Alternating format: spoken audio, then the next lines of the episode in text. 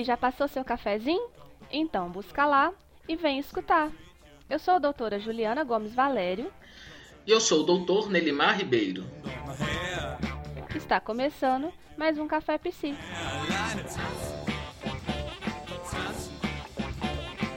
Gostaríamos primeiramente de agradecer a todos e todas que nos acompanham em nossas redes sociais, Facebook, Instagram, Twitter, curtindo, compartilhando, retweetando.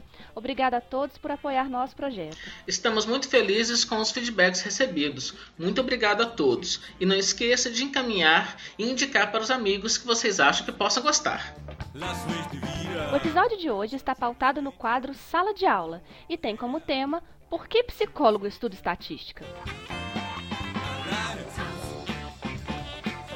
Acredito que todo mundo já tenha visto, falado ou passado pela brincadeira logo nos primeiros contatos com o curso. Escolhi fazer psicologia, nunca mais estudarei coisas que envolvem matemática. E aí, eu conto ou vocês contam? Olha, eu acho que isso raramente é brincadeira. Eu acho que é muito sério. Costumo dizer que psicólogo tem alergia de matemática. Bom, é um pouco frustrante para quem não esperava. Vamos tocar real. Algumas instituições de ensino, inclusive, apresentam duas matérias na grade, o que assusta um pouco, para não dizer muito, alguns alunos, para não dizer todos. Mas as coisas não são tão assustadoras assim, ou ao menos não precisam ser.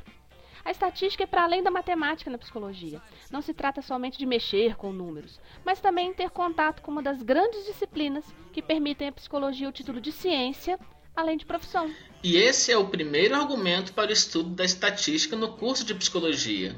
A psicologia é um conhecimento científico. E, como tal, utiliza-se dos vários métodos científicos para desenvolver e provar as teorias que utilizamos em nosso trabalho. Dentre estes, aqueles métodos que utilizam da estatística como forma de avaliar os dados.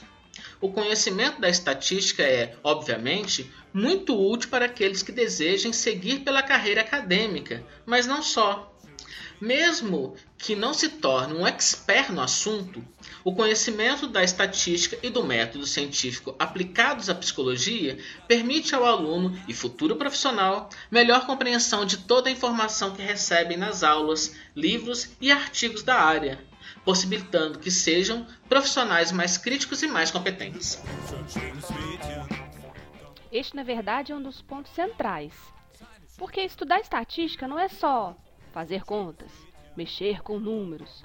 O conhecimento de estatística também envolve leitura, interpretação de dados diversos, tabelas, gráficos, imagens. Inclusive, posso até citar algo de quem, quem já foi meu aluno já ouviu falar. Quem nunca pulou uma tabela na leitura de um artigo, livro ou até mesmo capítulo de um manual de teste psicológico?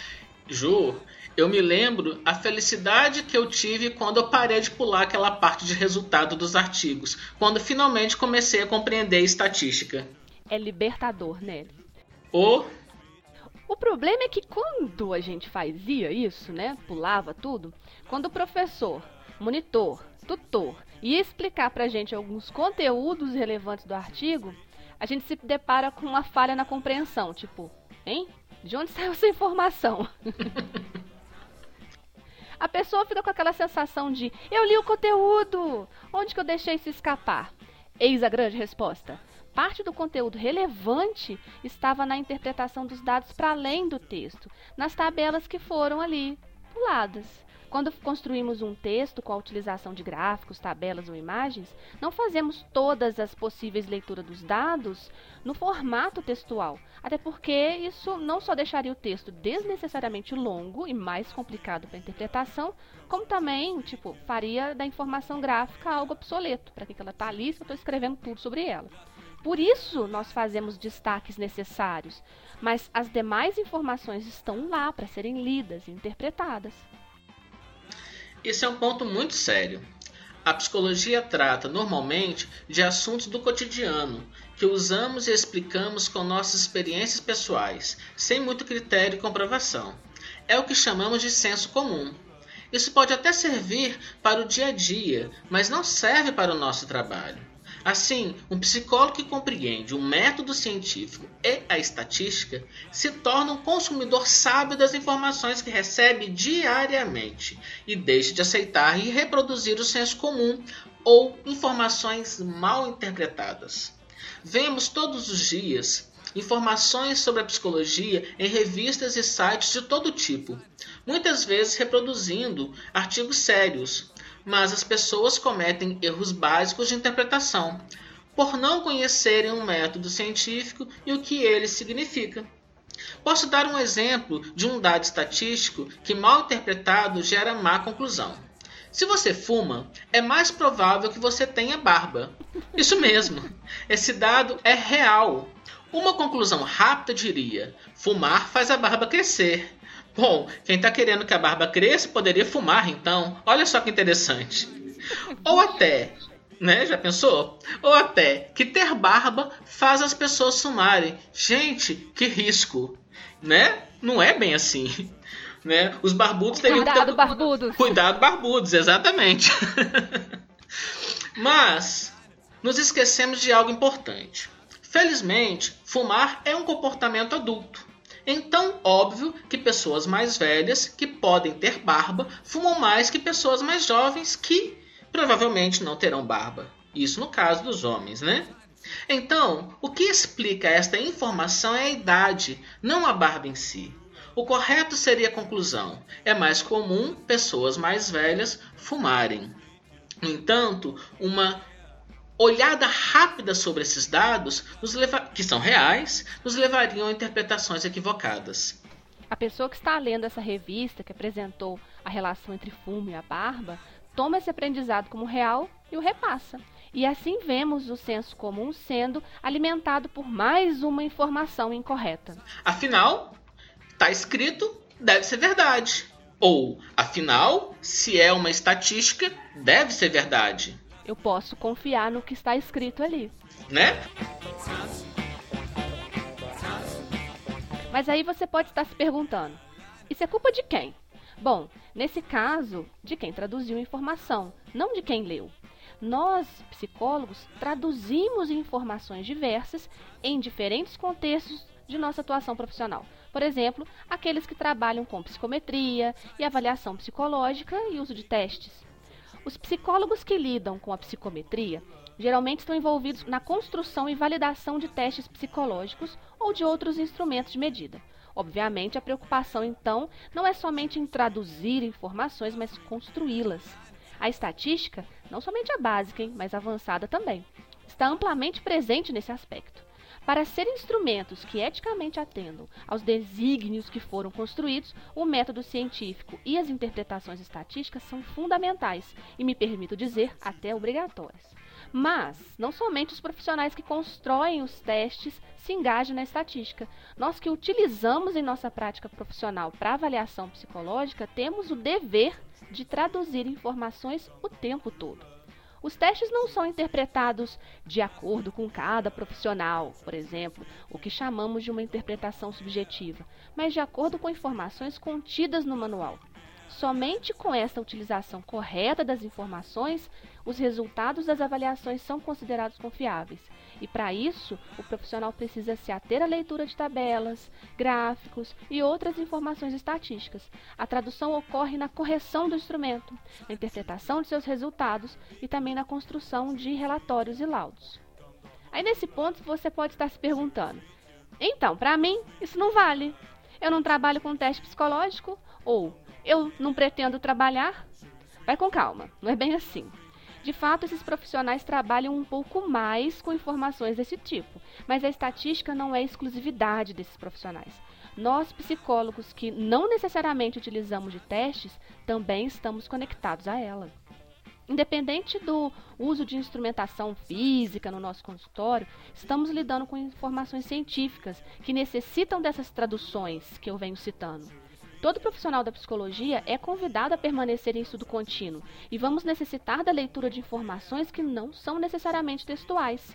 Além disso, como um requisito ético da nossa profissão, produzimos documentos e relatórios, os quais são facilitados como temos este treino. Pessoal, Estes são apenas alguns argumentos para explicar a importância da estatística na psicologia. Na verdade, a relação entre estatística e psicologia é muito antiga e tem início lá no próprio início da psicologia. Devíamos dar uma chance para a senhora estatística se apresentar para nós e demonstrar o seu devido valor. Que tal, hein?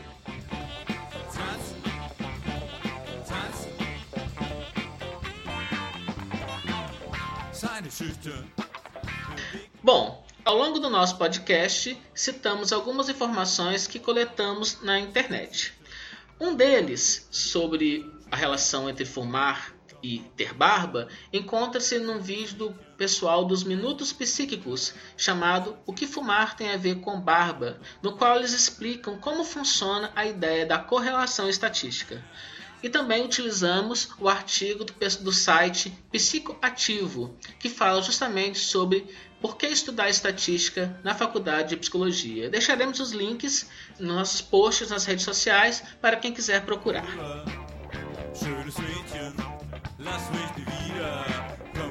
No episódio de hoje, nós vimos que, embora seja um assunto que inicialmente assusta a vários estudantes de psicologia, a estatística vai para além da manipulação de números. Ela está intimamente relacionada ao método científico, à história da psicologia e à psicologia como ciência.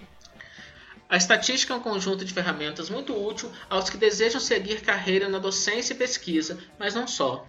A psicologia lida com assuntos do cotidiano, e sem um rigor na interpretação e na seleção de dados, podemos cair na tentação de usarmos interpretações de senso comum para justificarmos nosso trabalho. Por isso, conhecer o método estatístico e o método científico pode nos garantir a coleta e a seleção de informações realmente pertinentes ao nosso trabalho.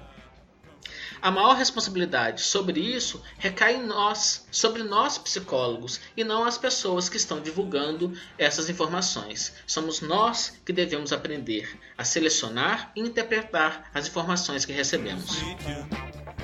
Outros profissionais que mais utilizam dessas informações são aqueles engajados na construção e validação de testes psicológicos e a consequente construção de manuais de utilização com detalhes para seu uso e interpretação. É neste foco que se enquadram os demais profissionais que não são necessariamente construtores, mas que fazem uso desses instrumentos e, portanto, necessitam de informações estatísticas para a correta interpretação dos dados oriundos da utilização de instrumentos. Veja como que a interpretação está aparecendo várias vezes no nosso discurso.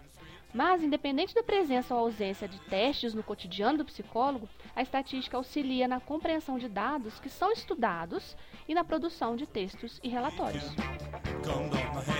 Mas diriam alguns, ainda assim não sei matemática, não consigo. Este é o momento do desespero, né? Mas em minha experiência como professor, vi muito mais alunos bloqueados emocionalmente com a matemática por acreditarem que não conseguem aprender do que de fato incapazes de aprender ou compreender a estatística e o método científico. Afinal, a experiência da maioria das pessoas com a aprendizagem da matemática é muito ruim. E nós, psicólogos, sabemos como nossas emoções interferem em nosso desempenho cognitivo e como a terapia pode nos ajudar a vencer este bloqueio. Mas isso é assunto para um, outro Café Psi. Então ficamos por aqui. Esperamos que seu café tenha sido bem adoçado com a nossa discussão. Siga-nos no Instagram, Facebook e Twitter, arroba podcast Café Psi Deixe seus comentários, dúvidas e sugestões e siga-nos também em nosso Instagram, arroba Gomes Valério. E também arroba Nelimar Ribeiro Psicologia para seguir o Instituto ou arroba Instituto NR Cursos se você é profissional da área ou de áreas afins e deseja saber informações sobre eventos e cursos. Um abraço a todos e a gente se encontra no próximo episódio. Até o próximo Café Psi.